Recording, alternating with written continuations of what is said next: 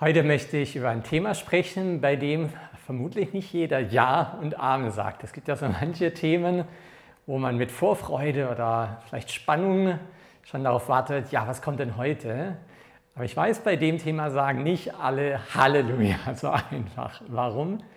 Es geht ums Fasten. Wir hatten vor einer Weile im Rahmen von spirituellen Praktiken schon mal das Fasten beleuchtet. Und äh, ich durfte da so ein paar der wichtigen Aspekte herausarbeiten, möchte aber heute nochmal Punkte beleuchten, die damals nicht drin waren und die ich auch erst neulich entdeckt habe. Lasst mich einsteigen mit einem Punkt, wo es um den körperlichen Aspekt des Fastens geht. Den finde ich auch deshalb sehr wichtig, weil in meinem Verständnis von einem christlichen Leben wir gesamtheitlich den Körper bejahend annehmen. Das ist etwas Schönes, von Gott gemachtes und nicht wie vielleicht in anderen Religionen ja, abneigend dem gegenüberstehen. Deshalb sind auch die körperlichen Aspekte, also die Vorteile des Fastens, die Wissenschaftler in vielen Studien bewiesen haben, mit zu berücksichtigen. Meiner Meinung nach hilft es uns tatsächlich natürlich auch körperlich gesund sein, den Körper zu hegen und zu pflegen, ohne dabei in einen Körperkult zu verfallen. Das wäre das negative Extrem, wovor wir uns, glaube ich, hüten müssten. Die Bibel belegt das auch, diese Herangehensweise, dass wir Körper, Geist, Seele als Einheit sehen. Und einer der prominenten Bibelverse, das unterlegt, den finden wir im Korintherbrief. Und ich lese euch den mal vor, damit ihr im Heimstudium euch auch zu diesem Aspekt des Fastens mehr Gedanken machen könnt. So lese ich im ersten Korintherbrief, Kapitel 6 in den Versen 19 und 20, wisst ihr nicht, euer Körper ist ein Tempel des Heiligen Geistes. Darum preist Gott mit eurem Leibe. Soweit zu dem Aspekt, den man noch weitaus näher betrachten könnte. Aber ich möchte zu einem anderen Punkt kommen, den ich auch sehr erstaunlich finde. Dazu möchte ich auf etwas äh, zurückgreifen, was die letzten Wochen passiert ist und was in den Medien sehr große Aufmerksamkeit erregt hat, vielleicht auch von dir verfolgt wurde, nämlich die Olympischen Spiele. Wir haben jetzt zu Hause keinen Fernseher, meine Frau und ich. Wir schauen eher gezielt Sportsendungen an oder Filme, wenn wir das wollen, im Internet. Übrigens auch hier, so der Verzicht auf einen Fernseher kann ein weiterer Aspekt des Fastens sein, auf den ich näher eingehe, aber nur mal am Rand erwähnt. So, wir schauen sehr gezielt das an und dadurch hatten wir nicht alles von den Olympischen Spielen mitbekommen. Aber eine Sache, die wir mitbekommen haben, war, dadurch, dass meine Frau Amerikanerin ist, insbesondere die Leistung der Deutschen und der US-Athleten und Athletinnen. Und da gab es dieses Mal einen Rekord, etwas ganz Besonderes. Nämlich eine der US-Leichtathletinnen hat, nachdem sie schon 13 Weltmeistertitel hat, nun ihre elfte Medaille bei Olympischen Spielen gewonnen. Muss man sich mal vorstellen. Und das über 17 Jahre hinweg. 2004, ich weiß nicht, ob es die Silbermedaille war, ich glaube ja, die erste gewonnen und dann über viele Jahre hinweg, 17 Jahre lang bis jetzt 2021, nochmal 10 weitere Medaillen. Da habe ich mich gefragt, wie geht sowas? Vielleicht geht es dir auch so, wenn man so Höchstleistungen sieht und so ganz herausragende Ereignisse, dass man sich fragt, wie kommt es dazu? Was steht bei Athleten, bei Athletinnen, bei Sportlern eigentlich so als tägliche Disziplin an, als Routine, die die haben, um solche Leistungen abzurufen? Und interessanterweise auch bei der Olympia-Berichterstattung war es wieder so, hört man immer wieder in den Medien, wie viele Sportler und Sportlerinnen sich vorbereiten, indem sie auf Dinge verzichten. Also Fasten. Zum Beispiel gibt es welche, von denen wir wissen, dass die nicht telefonieren. Wochenlang zum Beispiel noch nicht mal mit ihren Familien sprechen, zum Teil manchmal auch nicht mit ihren Kindern, weil sie sich nicht abgelenkt ähm, ja, fühlen wollen Vielleicht gibt es Alltagsprobleme oder Sorgen und die wollen sich ganz fokussieren. Ob das jetzt gut oder schlecht sein mag, sei mal dahingestellt. Andere, die vielleicht auch mal ein Glas Rotwein genießen, verzichten zum Teil Tage, Wochen lang komplett auf Alkohol. Fasten also Alkohol. Oder bei Fußballern hatte ich das früher immer so gehört und fand das sehr interessant, gibt es manche, die in der Zeit keinerlei Sex haben. Also so temporäres Zölibat. Gibt es etwas, was dir auffällt, wenn wir reflektieren über diese Reihenfolge von Dingen, die ich gerade aufgezählt hatte? Einen gemeinsamen Nenner, den wir darin finden. Ich meine ja, nämlich sie verzichten, um etwas zu erreichen. Oder ich würde sagen, wir sehen hier eine erfolgsorientierte Fastendisziplin. Also ein Verzicht, um ein besonderes Ziel zu erreichen. Schneller zu rennen, weiter zu springen, mehr Tore zu schießen. Ist das das Gleiche, was wir in der Bibel zum Fasten finden? Oder was ganz anderes? Dazu sollten wir uns vielleicht genauso prominente Beispiele anschauen, wie es prominente Sportler und Sportlerinnen gibt. Und zwar die zwei, die vor allen Dingen fürs Alte Testament und fürs Neue stehen, nämlich Moses und Jesus. Die beide wollen wir uns vor Augen führen zum Thema Fasten. Dazu lese ich von hinten beginnen aus dem Alten Testament, aus der Exodus-Geschichte, also aus dem zweiten Buch Mose im Kapitel 34. Beginnt im Vers 5. Da stieg der Herr in der Wolke herab und er trat dort neben ihn, also neben Moses, und rief den Namen des Herrn aus. Danach folgen dann einige Unterweisungen in einem Gespräch zwischen Gott und Moses. Und so ganz am Ende dann im Vers 24 lesen wir, und der Herr sprach zu Moses, schreib dir diese Worte auf, denn nach diesen Worten schließe ich mit dir und mit Israel einen Bund. Und Mose blieb 40 Tage und 40 Nächte dort beim Herrn. Brot aß er nicht und Wasser trank er nicht. Und er schrieb auf die Tafeln die Worte des Bundes, die zehn Gebote oder zehn Worte, wie hier steht. Also Moses fastet nach einem ganz besonderen Erlebnis mit Gott, wie ich sagen würde, so einem ganz außergewöhnlichen heiligen Moment. Was lesen wir im Neuen Testament als ganz bekanntes Beispiel aus dem Leben von Jesus? Schauen wir ins Matthäusevangelium, und zwar Kapitel 3 und dann 4. Zunächst im Kapitel 3, die Verse 16 und 17. Und als Jesus getauft war, stieg er sogleich aus dem Wasser herauf, und siehe, die Himmel wurden ihm geöffnet, und er sah den Geist Gottes wie eine Taube herabfahren und auf sich kommen. Und siehe, eine Stimme aus den Himmeln spricht, dieser ist mein geliebter Sohn, an dem ich Wohlgefallen gefunden habe. Dann geht es ziemlich direkt danach weiter, Kapitel 4, die Verse 1 bis 4, wo wir lesen, dann wurde Jesus von dem Geist in die Wüste hinausgeführt, um von dem Teufel versucht zu werden. Und als er 40 Tage und 40 Nächte gefastet hatte, hungerte ihn schließlich. Und der Versucher trat zu ihm hin und sprach, wenn du Gottes Sohn bist, so sprich, dass diese Steine Brote werden. Er, Jesus, aber antwortete und sprach, es steht geschrieben, nicht von Brot allein soll der Mensch leben, sondern von jedem Wort, das durch den Mund Gottes ausgeht. Auch hier ganz besonderes Erlebnis von Jesus, die Taufe, dieser Moment, wo wir lesen, wo der Geist auf ihn herabkommt. Und danach fastet Jesus. Interessanterweise auch 40 Tage wie Moses.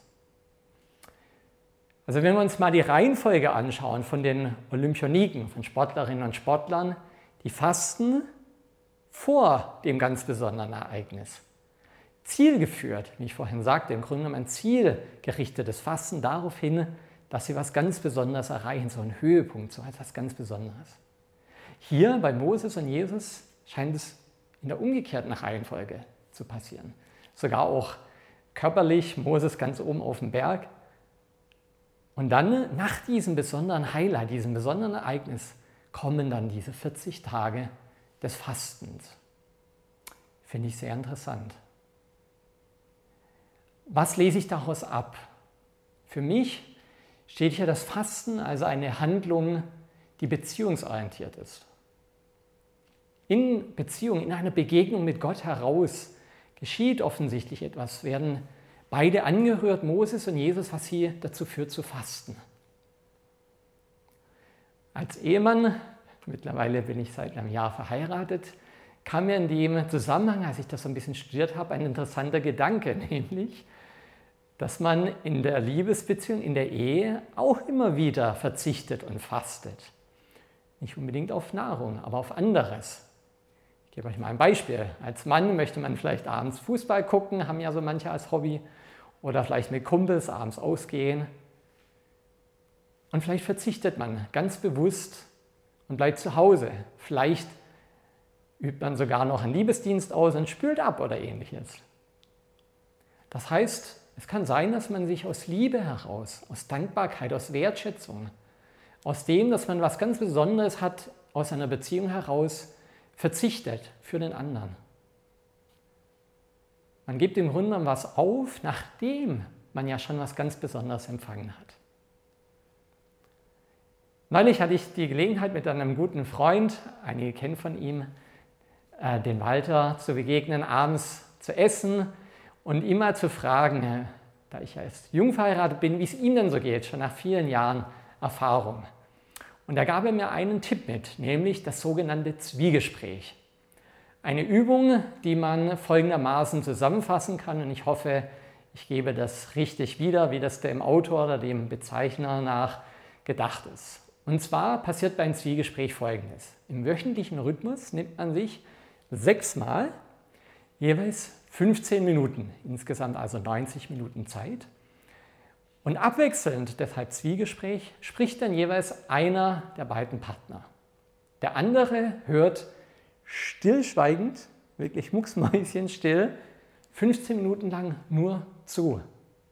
Keine Nachfragen, keine Verständnisfragen, keine Kommentare, auch keine Ermutigungen, wirklich in Stille, ohne zu kommentieren.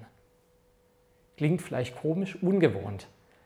Aber was passiert, ist, dass man ganz anders, viel aufmerksamer hört und wahrnimmt, was in den anderen vorgeht was dem anderen vielleicht am Herzen liegt, was ihm wichtig ist, wie gewisse Reaktionen auf Erlebnisse sind, wie gewisse Personen erlebt wurden die Woche hindurch, emotional oder was man mental so durchgemacht hat. Und daraus, auch wenn sich jetzt vielleicht relativ langweilig und wie so eine Routine anhört, entsteht eigentlich was sehr Schönes, nämlich mehr Tiefe, mehr Vertrauen, am Ende vielleicht sogar eine viel romantischere Beziehung. Interessanterweise ist das, was wir in Beziehungen eigentlich wissen, auch in Geschäftsbeziehungen, in persönlichen Beziehungen, familiären oder Liebesbeziehungen, dass wir dort eine gewisse Übung und Disziplin brauchen, um die Beziehung zu hegen und zu pflegen, etwas, was uns einleuchtet. Also viele von uns wissen, gute Beziehungen gehören gehegt und gepflegt, wie der Körper. Die Frage, die sich mir stellt, ist, welche Übungen wir haben. Was hast du denn an Praktik, in deinem Alltag vielleicht als Routine eingeführt, um deine Gottesbeziehung zu hegen und zu pflegen. Und gehört das Fasten mit dazu? Frage ich mich, weil nehmen wir mal das Beispiel von Sportlerinnen und Sportlern, die ganz besondere Leistungen erzielen, die offensichtlich eine super Beziehung, ein gutes Verhältnis zu ihrem Körper haben. Wie ist es denn in, in den Beziehungen mit Gott? An wem würden wir uns da orientieren, wenn wir ein gutes Beispiel haben wollen, dem wir nacheifern können? Ich weiß, bei Sportlern, Sportlerinnen machen wir es doch häufig so, dass wir schauen, was haben die gemacht, bevor sie so eine große Leistung, so einen Erfolg erzielt hatten. Und jetzt stellt euch mal vor, da gibt es vielleicht zwei Sportler, eine Frau und ein Mann, die würden beide behaupten, sie hätten tagelang, wochenlang nicht geschlafen und einen riesigen Erfolg erzielt. Auch wenn es schräg und komisch klingen würde, Wäre es nicht so, behaupte ich mal, dass wir dem trotzdem nacheifern würden, dass wir uns ein Beispiel dran nehmen, dass wir das imitieren würden? Ich denke ja. Es mag nicht immer gut sein, aber wir würden es wahrscheinlich zumindest mal ausprobieren, weil wir es als wertvoll, als nachahmenswert, als probierenswert erachten. Und so will ich sagen, sollte es auch mit dem Fasten sein. Lasst es uns probieren, damit experimentieren, mal schauen, was passiert, was es auf die Beziehung an Auswirkungen hat, die wir mit Gott pflegen. Denn, so möchte ich mal behaupten, vielleicht seht ihr das anders, Jesus und Moses, die sind schon sehr herausragende, sehr außergewöhnliche Beispiele von Glaubenshelden, wie ich sie nennen würde. Ganz ähnlich wie große Sportler dieser Helden sind, die wir uns angucken und sagen, wow. Aber eifern wir denen nach, Moses und Jesus? Etwas anderes, was ich in dem Zusammenhang mit auf den Weg geben möchte, was mir einfiel beim eigenen Fasten, was meine Frau und ich jede Woche einmal machen, einen ganzen Tag lang. Nämlich, mir fiel auf, uns fällt auf, wie man beim Fasten bei diesem Verzicht, und ich meine damit nicht nur, aber in erster Linie das körperliche Verzichten, keine feste Nahrung zu sich zu nehmen. Da treten oft unangenehme Begleiterscheinungen auf, Symptome, die eher schmerzhaft sind. Zum Beispiel Kopf kann schmerzen, der Magen krummelt. Wir werden vielleicht gerätig, unangenehm irgendwie von unserer Laune her, sind nicht mehr so gut drauf und gereizt. Da kann so einiges hochkommen. Und ich möchte euch mal fragen, ob ihr das kennt in eurem Leben, wenn ihr gewisse körperliche Bedürfnisse habt oder emotionale. Was dann oft passiert. Ein Beispiel, es gibt das emotionale Essen. Oh, jeder kennt das von uns, denke ich, wir Süßes oder vielleicht sehr Salziges in uns reinfuttern, ohne dass wir es körperlich bräuchten. Aber vom Herzen, vom Gefühl her uns irgendwas fehlt, was wir zu kompensieren versuchen. Es gibt auf der körperlichen Ebene auch ganz andere Bedürfnisse, zum Beispiel Zärtlichkeiten, Streicheleinheiten und ähnliches. Was machen wir dann, wenn wir die nicht bekommen? Wenn wir gar keine Beziehung haben, in der das möglich wäre? weiß nicht, ob ihr das schon mal gehört habt, aber es gibt beispielsweise die Theorie, dass insbesondere auch Frauen sich Soap Operas zuwenden, super emotionalen Fernsehserien, wo man sich identifizieren kann mit den Protagonistinnen oder Protagonisten, die dann super gefühlvolle Erlebnisse haben, ganz spannende, abenteuerliche Stories erleben. Übrigens, auch Männer tun das vielleicht häufig, sich Filmen zuzuwenden, wo es um super Abenteuer geht, um Dinge, die sie vielleicht selber nicht erleben. Wo sie sich emotional oder mental wünschten, sie würden eigentlich viel mehr von dem erleben, was so ja, Filmhelden erleben. Und kann es sein, dass wir uns da manchmal hineinflüchten, versuchen zu kompensieren? Und ist das gut? Ist das gesund für uns? Wichtige Frage für dich zum Reflektieren. Und wenn nicht, wenn du dich selber mal beobachtet hast dabei, bei so Ausweichmanövern, bei so ja, Versuchen, materiell irgendwas als Befriedigung zu bekommen für tiefer liegende emotionale, mentale oder sogar spirituelle Bedürfnisse. Und sind damit nicht gewisse Gefahren verbunden. Ich denke zum Beispiel an Süchte, die entstehen können oder Essstörungen oder zum Beispiel Verhaltensweisen, die schädigend sind das Thema Pornografie ist in dem Zusammenhang beispielsweise zu erwähnen. Und ich würde sagen, dass das Fasten, der bewusste Verzicht uns sehr helfen kann, da Klarheit drüber zu gewinnen, eine Achtsamkeit, ein Bewusstsein zu entwickeln, was an inneren Vorgängen wir in uns haben und wie wir manchmal äußerlich kompensieren wollen. Interessanterweise, ich schaue gerade noch mal rein mit euch, ist ja an der Stelle von Jesus die ich vorher vorgelesen habe, etwas ganz Interessantes mit drin, nämlich im vierten Kapitel, wo wir ja lesen, dass Jesus vom Geist in die Wüste geführt wird und er dann 40 Tage und 40 Nächte lang fastet, da kommt so was wie so eine Verführung auch. Ja, dass der Teufel zu ihm sagt, hier, lass doch aus Stein Brot werden. Nimm doch was Materielles, was dich erfüllt, was dich befriedigt. Und wie begegnet ihm Jesus? Interessanterweise, er sagt, nee, nee, nee, nee. Nicht von Brot allein soll der Mensch leben, sondern von jedem Wort, das durch den Mund Gottes ausgeht. Also wenn es etwas fehlt, wenn wir ein Bedürfnis haben, wenn wir vielleicht in Versuchung kommen, uns in etwas zu flüchten und zu kompensieren, wie wäre es, wenn wir uns mal diese Worte vor Augen führen? Dass es da etwas gibt, jenseits von materiellen Dingen, jenseits von körperlicher Befriedigung, was uns etwas gibt, wodurch wir der Versuchung entkommen, uns abwehren oder vielleicht gegen sie stellen und etwas bekommen, was von Gott stammt, sein Wort. Die Bibel beispielsweise. oder predigen im Internet. Interessanterweise auch übrigens bei Mose. Die Stelle in der Exodus-Erzählung haben wir auch gelesen, dass auch er von Gott Worte hört. Und Gott ihm sogar sagt, schreib sie nieder, halt sie fest, weil offensichtlich darin die ganz besondere Kraft liegt, etwas, was wir auch brauchen im Leben. Damit möchte ich euch ermutigen und einladen, das doch einfach mal auszuprobieren mit der Fastendisziplin, mit dem Verzicht. Und vielleicht habe ich da am Anfang ein bisschen getrickst, indem ich gesagt habe, naja, das eine ist ein zielorientiertes Fasten bei Sportlerinnen und Sportlern und das andere ein beziehungsorientiertes, weil wenn wir so wollen, wenn wir eine gute Beziehung führen wollen, ist es ja auch wieder ein Ziel. Aber ich denke, das ist ein legitimes Ziel. Und so möchte ich zum Abschluss beten für dich, für Erkenntnisse für dich, für Erlebnisse für dich mit Gott in Kombination mit Fasten mit einem bewussten Verzicht aus Dankbarkeit, aus Liebe heraus in der Beziehung, die wir zu ihm haben. Und dass wir von ihm immer wieder Dinge empfangen dürfen, die weitaus wertvoller sind als so manch Materielles. So lasst mich zum Abschluss für uns beten.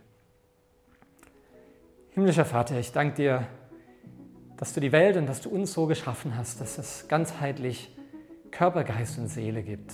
Und dass wir hier auch Beispiele sehen, die uns da ganz klar vor Augen führen, dass wir den Körper bejahen, ja, ihn nehmen sollen als ein Geschenk von dir und dass wir dich preisen können, indem wir ihn hegen und pflegen. Ja, ich danke dir aber auch, dass es weit darüber hinaus was gibt von dir, was wir empfangen können, was andere Bedürfnisse stillen, uns ja, Bedürfnisse befriedigen kann, weil da Frieden mit drin steckt in dem, was wir empfangen. Was immer das für den Einzelnen sein mag, an Sehnsüchten, an Bedürfnissen, körperlich, emotional, mental, spirituell, möchte ich dafür beten und dich bitten, dass du uns durch deinen Geist Dinge aufzeigst, unsere Wachsamkeit, unsere Achtsamkeit verschärfst und unser Bewusstsein für das, was wir tun, unserem eigenen Körper gegenüber oder anderen Menschen gegenüber, wie wir uns da verhalten. Bitte hilf uns da, segne uns da, ja, du mit dem Geschenk eines Wortes und all dem, was da dahinter steckt. Und führ uns heraus aus Versuchungen, so hinein in eine Kraft, in ein inneres Wissen darum, dass wir den Versuchen widerstehen können, Herr. Danke für das Geschenk deines Sohnes Jesus, der uns das gezeigt hat und durch den wir ja, das imitieren und nachfolgen können. Amen.